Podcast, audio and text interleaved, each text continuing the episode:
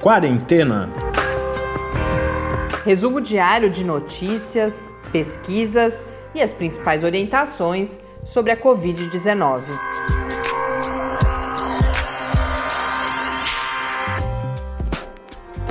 Quarentena, dia 138. Olá, começamos agora nosso centésimo, trigésimo oitavo encontro aqui no Quarentena. Eu sou Mariana Petson. E eu sou Tárcio Fabrício. Esta sexta-feira eu dedico o episódio a um ouvinte que tem sido muito fiel ao podcast, tem participado da definição de temas e tem demonstrado. É um, é um símbolo do que a gente tem vivido no quarentena, em grande medida, porque ela demonstra, ela é vizinha nossa também, mora aqui perto, tem é, demonstrado muito cuidado com a gente. E isso a gente tem recebido de várias pessoas que a gente não conhece, inclusive também por e-mail, que é a Heloísa, quem acompanha mais tempo deve lembrar. E hoje, infelizmente, por um motivo bastante triste, a Heloísa teve uma amiga que perdeu a mãe hoje para a Covid-19. E aí ela nos mandou uma mensagem logo cedo dizendo de como isso, em grande medida, concretiza. Ela falava pela primeira vez ouvir o episódio hoje de manhã com muita tristeza, porque uma das milhares de mortes que todo dia a gente vem aqui repete esses números, isso às vezes pode, inclusive, nos desensibilizar para esse altíssimo número de mortes que a gente vê acontecendo no nosso país diariamente. Ela, ela justamente compartilhou conosco o sentimento que ela classificou, caracterizou como ao mesmo tempo de muita tristeza e de raiva quando isso acontece perto e quando ela viu a dor da amiga e compartilhou com a amiga essa dor. E raiva por serem mortes evitáveis. Isso confere também um novo sentido para o que infelizmente a gente vem aqui todos os dias reportar, que é a ausência de uma política coordenada no Brasil que possa nos de fato nos levar para uma situação de controle dessa pandemia, de algum controle. É claro que há em todo mundo, todos os países enfrentam uma situação que não, não é fácil de, de sair dela, mas aqui, muito mais do que na maior parte dos outros lugares, sequer há alguma tentativa de controle dessa situação. Além disso, sequer há uma palavra de conforto para quem está passando por tudo isso. Então a gente manda um abraço para Luiz e, é claro, para pessoa também, a amiga que perdeu a mãe, que a gente conhece também e, e que isso sirva, é claro, também para, e tenho certeza que essa é uma das motivações de Luiz ao compartilhar com a gente esse sentimento nesse momento tão difícil, para que sirva para que a gente reflita e, e, e vá pensando.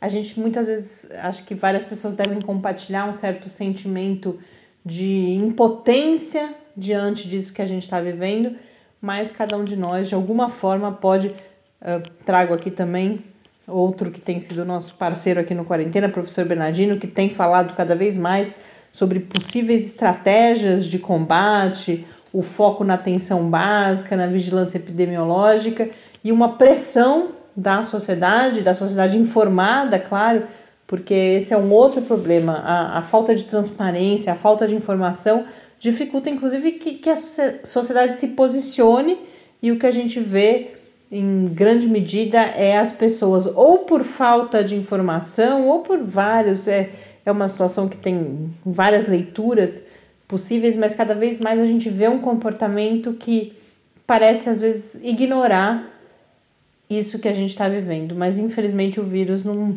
não leva isso em consideração, ele está aí, ele continua circulando e as pessoas continuam se infectando, ficando doentes e morrendo por causa da Covid-19. Nesta sexta-feira, o Brasil registra oficialmente 2.662.485 casos, com 92.475 mortes no total, um acréscimo de 1.212 mortes nas últimas 24 horas. No mundo, agora também na OMS, já ultrapassamos a marca dos 17 milhões de casos, 17 milhões 106.607 casos na John Hopkins, 17 milhões 497 mil 354 casos, com 677.279 mortes. A OMS, inclusive, registrou nessa sexta-feira, destacou um recorde no número de novos casos. Foram 292.527 novos casos nas últimas 24 horas, com os países que mais contribuíram para esse indicador: Estados Unidos, Brasil, Índia e África do Sul. E falando, começando pela situação da pandemia, além desse recorde mundial, vindo aqui para o Brasil, a gente teve hoje a publicação de um estudo na, numa, num periódico do grupo Nature, a revista Nature Human Behavior, de um estudo realizado pela Faculdade de Medicina da Universidade de São Paulo, em parceria com a Universidade de Oxford e com o Imperial College London, mostrando que no período inicial da pandemia aqui no Brasil, de 25 de fevereiro a 31 de maio, estimando que cada pessoa que contraiu o vírus infectou outras três pessoas. Então, esse é o famoso R, que agora no Brasil está em 1,08, se eu não me engano, a gente uhum. comentou ontem. Então, cada no, no primeiro nível, uma pessoa infecta 1,08, depois isso vai crescendo. Mas esse R0, que é no momento da pandemia, antes que a gente tivesse inclusive a implantação das medidas de contenção e também depois, né, esse período justamente até 31 de maio, uma pessoa infectava três outras, e esse é um índice que é mais alto que outros países que tiveram situações também bastante complicadas, mas que já conseguiram controlar, como Itália, França, Reino Unido e Espanha, são os exemplos citados nesse estudo. E o estudo destaca também, ele traz, é claro, vários outros detalhes epidemiológicos, um estudo bastante robusto e inclusive por isso publicado num periódico da Nature, mas a, as notícias sobre esse estudo destacam uma outra informação que ele coloca em evidência, que é a desigualdade. Por quê? Ele mostra, por exemplo, que você tem mais diagnósticos de COVID-19 entre a população de renda mais alta, mas um maior número da famosa, hoje famosa SRAG, né, a síndrome respiratória aguda grave, sem um diagnóstico específico, na população de mais baixa renda, o que significa muito provavelmente, ou quase certamente, que o acesso aos testes nessa população é menor e o acesso ao teste é um problema não só porque você não tem essa confirmação do diagnóstico, mas o diagnóstico, no caso da Covid-19, é um passo essencial para a contenção da doença, tanto para o atendimento precoce, evitando assim o agravamento, e mesmo no caso do agravamento, você poder ter resultados mais positivos e não a morte, mas principalmente você conseguir conter e com isso ter um menor número de casos. Então, esse estudo evidencia também e confirma o que a gente tem visto em vários outros indicadores, várias outras reflexões que a gente tem trazido aqui, essa desigualdade que vai conferir à Covid-19 uma característica de afetar diferentemente diferentes populações. Algo que vem crescendo em visibilidade, em importância e que a gente assumiu o compromisso de trazer sempre aqui para o Quarentena falando em desigualdades, inclusive, é um, um impacto específico sobre as populações indígenas. Ontem eu falava de populações indígenas em todo o mundo e hoje a gente traz um conjunto de notícias sobre as populações indígenas aqui no Brasil e na América do Sul, mas a gente começa com uma doença, uma notícia específica que o Tarso é traz. Uma nota rapidinha que é em relação aos indígenas da Bahia, que no sul e no extremo sul do estado é, começaram a fechar as aldeias para diminuir os casos de Covid-19. Na maioria das localidades, a presença de visitantes está suspensa e só é permitida a entrada de indígenas que são da própria aldeia eles, e que saíram por algum motivo se eles estiverem usando máscaras. Então, até nas próprias aldeias, esse, essa utilização das máscaras está começando a, a, a ser naturalizada. E segundo informações do Distrito Sanitário Especial Indígena, em toda a Bahia, 119 indígenas aldeados já foram contaminados com o novo coronavírus e dois morreram. As regiões sul e extremo sul da Bahia concentram 90% da população indígena do estado. E diante dessa da gravidade dessa situação, um texto que eu compartilho com vocês, uma notícia que a gente compartilha no Quarentena News, lá no www.lab, com no final, barra Quarentena News. E antes de continuar, quero chamá-los à participação no e-mail. Ontem eu esqueci de falar no podcast. Quem quiser conversar com a gente, mandar sugestões de temas. Inclusive, nesse domingo a gente não fez live essa semana, então, no domingo a gente deve fazer um episódio regular, talvez um pouquinho mais curto aqui. Vocês vão ter do... que aguentar a gente no domingo. E aí a gente pode relembrar as participações culturais. Então, se alguém tiver alguma dica de poema, alguma atividade cultural, a gente vai receber com muita satisfação no e-mail, o podcast quarentena@gmail.com ou no Twitter, o quarentenacast. Mas voltando para essa. Comecei com o Quarentena News, porque esse é um texto publicado pela Fiocruz e que vai mostrar como a Fiocruz, diante desse, dessa grave. A Fiocruz, que tem 30 anos, essa notícia destaca isso, 30 anos atuando na área de saúde indígena.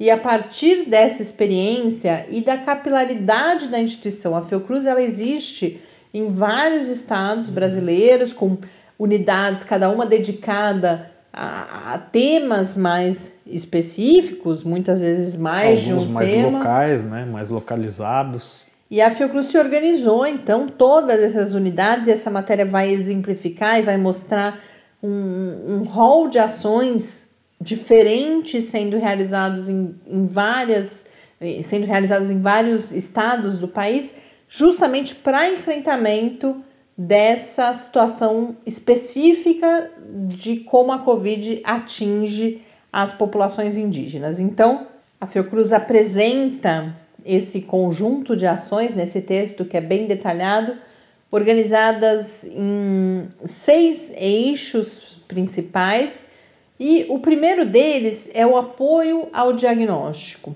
que parte, inclusive, de um primeiro problema que tem sido um problema recorrente aqui no Brasil, não só para a situação das populações indígenas, que é a produção e o acesso aos indicadores, aos dados sobre casos e mortes, por exemplo, como que de fato a doença está afetando a população brasileira.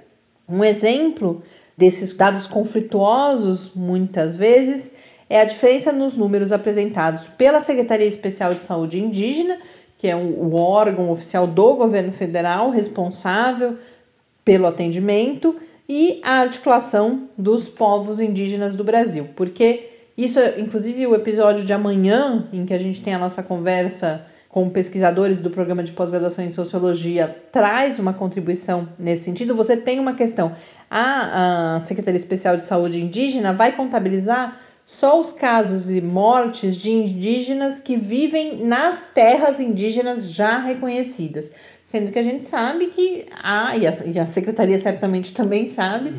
que há muitos indígenas vivendo ou nas cidades, então comunidades urbanas, mas também em territórios indígenas que são reivindicados enquanto tais, mas que mas não foram regularizados, regularizados, que esse é uma, um dos grandes problemas da questão indígena no Brasil. Então, só para ilustrar essa diferença, a secretaria, a CESAI, fala em 15.012 casos confirmados na população indígena brasileira e a PIB, que é a Articulação dos Povos Indígenas do Brasil, apresenta um dado de 18.854 casos. Mas a maior diferença vem nas mortes. A CESAI, a secretaria, fala em 276 mortes, enquanto a PIB fala em 581 mortes na população indígena, considerando que o cenário é mais grave, muito provavelmente, por conta de subnotificação. Então, essa questão do apoio ao diagnóstico é para que se tenha um cenário mais claro, mais próximo da realidade e que isso facilite a definição das ações necessárias e também, num nível mais individual, o acesso dessas pessoas aos serviços de saúde necessários. Então, primeiro eixo, apoio ao diagnóstico. Segundo eixo, a atenção à saúde propriamente dita, ou seja, o atendimento a essas pessoas. Terceiro eixo, a pesquisa, a produção de conhecimento sobre diferentes aspectos relacionados a como a Covid-19 afeta especificamente essa população. Quarto eixo, educação. Quinto eixo, apoio emergencial. E sexto, comunicação e informação. E aí a matéria tra traz vários exemplos, principalmente de produção de justamente de podcasts uhum. que levem informações de prevenção, mas também, por exemplo, informações úteis aos profissionais de saúde que são indígenas ou atendem as populações indígenas.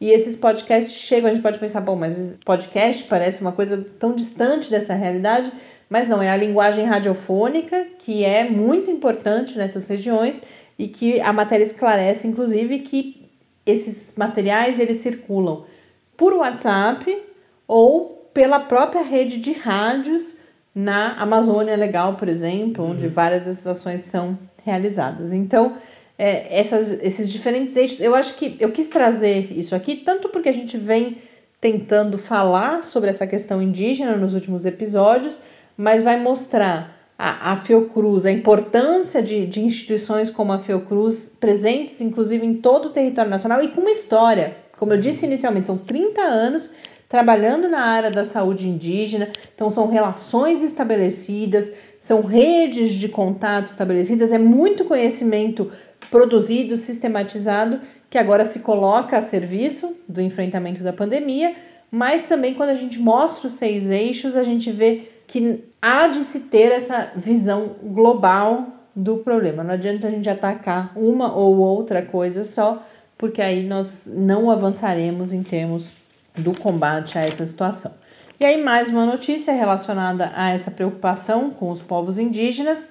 A Unicef, que é o Fundo das Nações Unidas para a Infância, anunciou também uma intensificação das suas ações voltadas à área da Amazônia Legal e do semiárido brasileiro. No sentido, nesse caso, não só de combate à Covid-19, mas de garantir, nesse cenário de pandemia, a continuidade de serviços essenciais voltados às crianças e adolescentes. Então, não é só você prevenir ou você atender essas crianças e adolescentes no que diz respeito à Covid-19, mas é, por exemplo, você garantir a continuidade da vacinação para várias outras doenças, toda a questão do acesso à educação, então, tanto você ter condições do ensino remoto quanto você se preparar para quando for possível ter a reabertura das escolas em condições seguras e aí outros aspectos como o acesso ao saneamento e outra informação que nos mostra vai nos ajudando a delinear o problema, que é o investimento o, o apoio ao trabalho dos conselhos tutelares e de assistência social.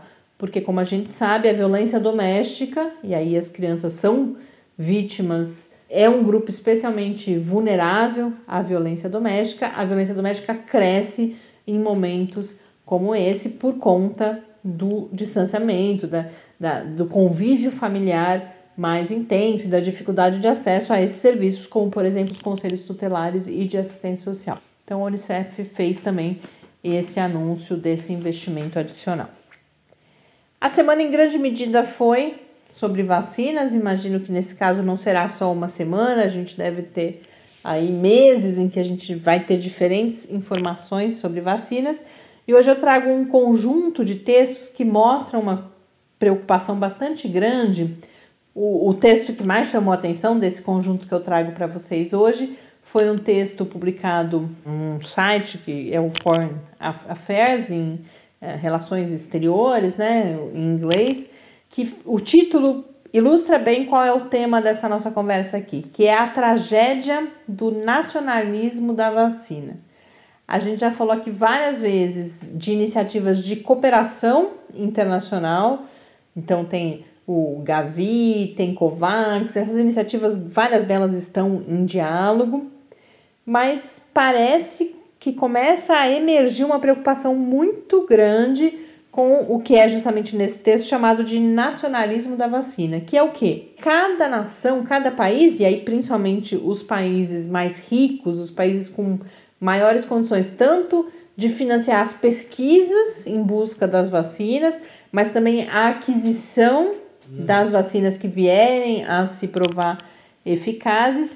uma preocupação muito mais de cuidar do ou de garantir as doses necessárias para consumo interno, isso em detrimento do acesso mais equitativo às vacinas em todo o mundo. E essa preocupação ela aparece por vários fatores. Porque o que esses textos, os vários, então eu trago um te esse texto da Foreign Affairs, que é mais longo, a Science fez uma publicação também, e a gente tem uma coluna publicada aqui no Brasil, que eu comento para terminar essa discussão depois, porque essa ideia de cuidar dos seus primeiros, ela deve ser ineficaz em vários sentidos. Primeiro, você tem países privilegiando por exemplo, as vacinas que são produzidas no próprio país, investindo muitos recursos nessas vacinas. Só que nós não sabemos as vacinas que se Vão confirmarão né? como eficazes. E além disso, já falamos aqui várias vezes também, você pode ter uma primeira geração de vacinas que nos ajude a controlar um pouco a pandemia, mas que foram vacinas produzidas mais rapidamente e a gente deve ter, tem várias previsões de que nós teremos segundas, terceiras gerações de vacinas que sejam melhores em diferentes uma proteção aspectos. mais duradoura, né? Ou para populações diferentes. Você pode ter vacinas que funcionem melhor em crianças e jovens, uhum. vacinas que sejam mais adequadas, que causem menos efeitos colaterais na população mais idosa. Então, cada país provavelmente precisará de uma combinação dessas vacinas. E aí essas iniciativas de cooperação, elas buscam justamente diminuir o risco do investimento individual de cada país ou de, de diferentes investidores. Por exemplo, uma dessas uh, iniciativas vai estar tá financiando ou busca recursos para financiar 12 vacinas diferentes. Primeiro porque algumas podem dar certo e outras não. Além disso, dentre as que se provarem eficazes, você pode ter vacinas que se prestam melhor a fins diferentes. Agora, se um país ele resolve apostar todas as suas fichas em uma ou outra vacina, você pode. Então, o primeiro aspecto é que elas podem não funcionar e esse investimento foi perdido. Além disso, a gente tem a questão de populações mais vulneráveis, desde os profissionais de saúde, que precisam ser preservados para que possam cuidar das outras pessoas, inclusive, até os chamados grupos de risco. Então, as populações de mais idade, é, pessoas com comorbidades. Então, essas iniciativas de cooperação, elas também buscam garantir que você tenha uma distribuição estratégica das doses disponíveis, muito especialmente no momento inicial, em que certamente essa quantidade não será suficiente para atender todas as pessoas. Mas o que esses textos vêm mostrar é uma preocupação uma impressão de que estamos caminhando numa direção que é oposta a essa da cooperação.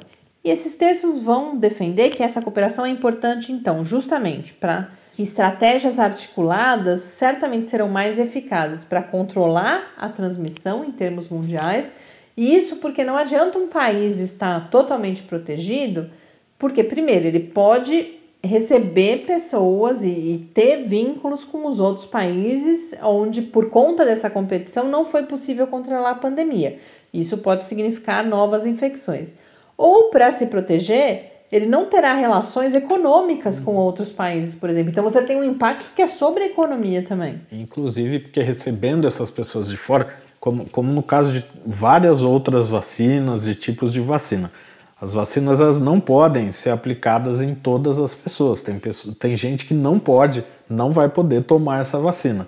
Então, essa estratégia do, do, de montar um cinturão de proteção, ela vai se tornando mais arriscada à medida que pessoas de outros países, de outros lugares, que não tenham essa estrutura de proteção e por acaso estejam infectadas, comecem a entrar nesse país. Né? E dois outros aspectos que são destacados dizem respeito ao conflito, porque nessa guerra pelas vacinas você pode ter muitas vezes nações menos com menos capacidade financeira para adquirir o produto pronto, mas que são fornecedoras de matéria-prima, seja matéria-prima para a própria elaboração das vacinas, mas a gente tem falado muito da, de uma possível escassez de seringas, de, dos recipientes que transportam as vacinas, e aí os países, para fazer pressão, podem falar: bom, então eu não exporto mais essa matéria-prima que eu tenho aqui. E isso pode causar a ruptura das cadeias de suprimento internacionais necessárias a não só a produção das vacinas, mas ao seu invase, toda a questão logística envolvida. E além disso, você gera conflitos geopolíticos que podem ser determinantes nos esforços futuros de prevenção de futuras pandemias, que é outro assunto que a gente começa a trazer aqui com uma certa frequência e que os esforços precisam necessariamente ser coordenados para que esses esforços sejam bem sucedidos. Então, eu acho que esses são os principais pontos que são trazidos tanto pelo texto da Foreign Affairs quanto da Science. E aí, aqui no Brasil, a gente teve a publicação de uma coluna na Folha de São Paulo, naquela campanha que é o hashtag Cientista Trabalhando, que diferentes colunistas têm cedido seu espaço para cientistas. Na coluna da Tatiana Prazeres, ela cedeu o espaço para Maria Augusta Arruda, que é uma pesquisadora da Universidade de Nottingham, e que vai justamente colocar um cenário em que esse esforço de produção das vacinas se dá em um momento de pouquíssima disposição para a cooperação global. E que isso é um problema tanto eh, ela traz um outro aspecto que eu não comentei aqui antes, que trabalhando colaborativamente, com circulação de informações, com esses consórcios de financiamento, você pode ter resultados mais rapidamente do que os esforços fragmentados. Mas além disso, o que ela coloca é justamente que você pode depois ter uma distribuição, depois de, da eficácia comprovada, você pode ter uma distribuição dessas vacinas que seja mais eficaz na contenção da pandemia. Então, a mensagem dela no final é que é melhor, melhor seria conversar antes. E, e essa, essa urgência, esse sentimento de urgência que transparece nesses textos, vem por essa há uma expectativa de que em breve nós tenhamos uma primeira resposta sobre eficácia, o que sem dúvida nenhuma é um ponto positivo, é algo muito aguardado. Mas é claro que a hora que a gente tiver o primeiro resultado, é importante você regular antes, você estabelecer antes os acordos de cooperação. Porque se a gente for tentar fazer isso depois que uma vacina já tiver a sua eficácia comprovada, é claro que tudo fica bastante mais complicado. Para a gente encerrar esse episódio de hoje, a gente volta em um outro assunto que tem sido recorrente, que é o retorno às aulas. Hoje a gente teve aí um. Esse assunto se agitou um pouco mais porque eu, nós tivemos ontem a publicação de um estudo que vai na contramão de alguns divulgados mais recentemente, no sentido de que as crianças mais novas poderiam ser menos suscetíveis não só à infecção, mas ter um papel menor na transmissão da Covid-19. Esse estudo que foi publicado agora identificou uma carga viral no nariz e na garganta de crianças e, e jovens tão ou mais alta do que a carga viral que é encontrada nos adultos. Se isso tem uma relação direta com transmissão, esse estudo não responde, mas o, todos os textos que eu vi vêm no sentido de falar: olha, é um elemento a se considerar nessa discussão sobre o retorno às atividades escolares. O estudo tem algumas limitações, é um estudo pequeno, foi feito com 145 pessoas, sendo 46 crianças abaixo dos 5 anos de idade, 51 entre 5 e 17 anos e 48 adultos, mas é algo que traz mais um elemento a ser considerado. Acende a luzinha de alerta. Né? É, essa, essa questão da, da volta às aulas claramente é a polêmica do momento. Eu não estou falando de matérias ainda aqui no Brasil, que no Brasil isso existe, claro, mas essas discussões mais embasadas cientificamente têm acontecido principalmente nos Estados Unidos, que está aí às vésperas de iniciar o que seria um novo período escolar, em grande medida parecido com o que a gente vive aqui no Brasil. Então toda a discussão ela é científica, mas não só. Você tem uma polarização também de abre, não abre. Mas sem dúvida nenhuma é um resultado e essa o papel das crianças na transmissão, embora cada vez mais haja uma consistência que no, nas evidências científicas de que de fato é uma população menos afetada, o que é uma, um aspecto positivo, mas ser menos afetada não é igual a transmitir menos ou não transmitir. E o que esse estudo vem mostrar é isso, justamente que mesmo os casos assintomáticos ou os casos leves, porque muitas dessas crianças eram casos ou assintomáticos ou leves, como são os casos na maior parte das crianças, tinham uma carga viral bastante grande. Se isso leva à transmissão ou não, são outros 500, são outros estudos necessários que estão já, inclusive, em andamento. Para encerrar, eu os convido a acompanhar o episódio de amanhã. Eu falei bastante da questão indígena e amanhã a nossa discussão no quadro, em parceria com o programa de pós-graduação em sociologia, é, é um, a partir de um texto sobre diferentes percepções da Amazônia em tempos de pandemia. Não só falamos sobre a condição indígena, mas também falamos sobre a condição indígena, mas falamos também sobre toda a questão da terra na Amazônia, falamos sobre queimada, sobre desmatamento e eu os convido a acompanhar amanhã no sábado. A gente volta aqui para essa conversa trazendo mais elementos para esse tema que tem se tornado cada vez mais visível e relevante. Um grande abraço, um bom fim de semana para todo mundo, mas a gente se encontra aqui de novo amanhã no Quarentena. Até amanhã. Esperamos que mais descansados, inclusive, né? É, não, a semana foi dura, mas agora chegou o fim de semana. É isso aí. Até amanhã. Fique em casa. Quarentena é uma realização do Laboratório Aberto de Interatividade para a Disseminação do Conhecimento Científico e Tecnológico da Universidade Federal de São Carlos, o LAB da UFSCar, do Centro de Desenvolvimento de Materiais Funcionais, CDMF, e do Centro de Inovação em Novas Energias, o CINE.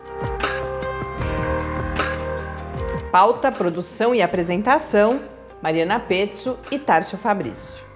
Arte e design de Henrique Mateus. Desenvolvimento web, Eduardo Martins. Edição de áudio, Lucas Stefanuto. Apoio Fundação de Amparo à Pesquisa do Estado de São Paulo.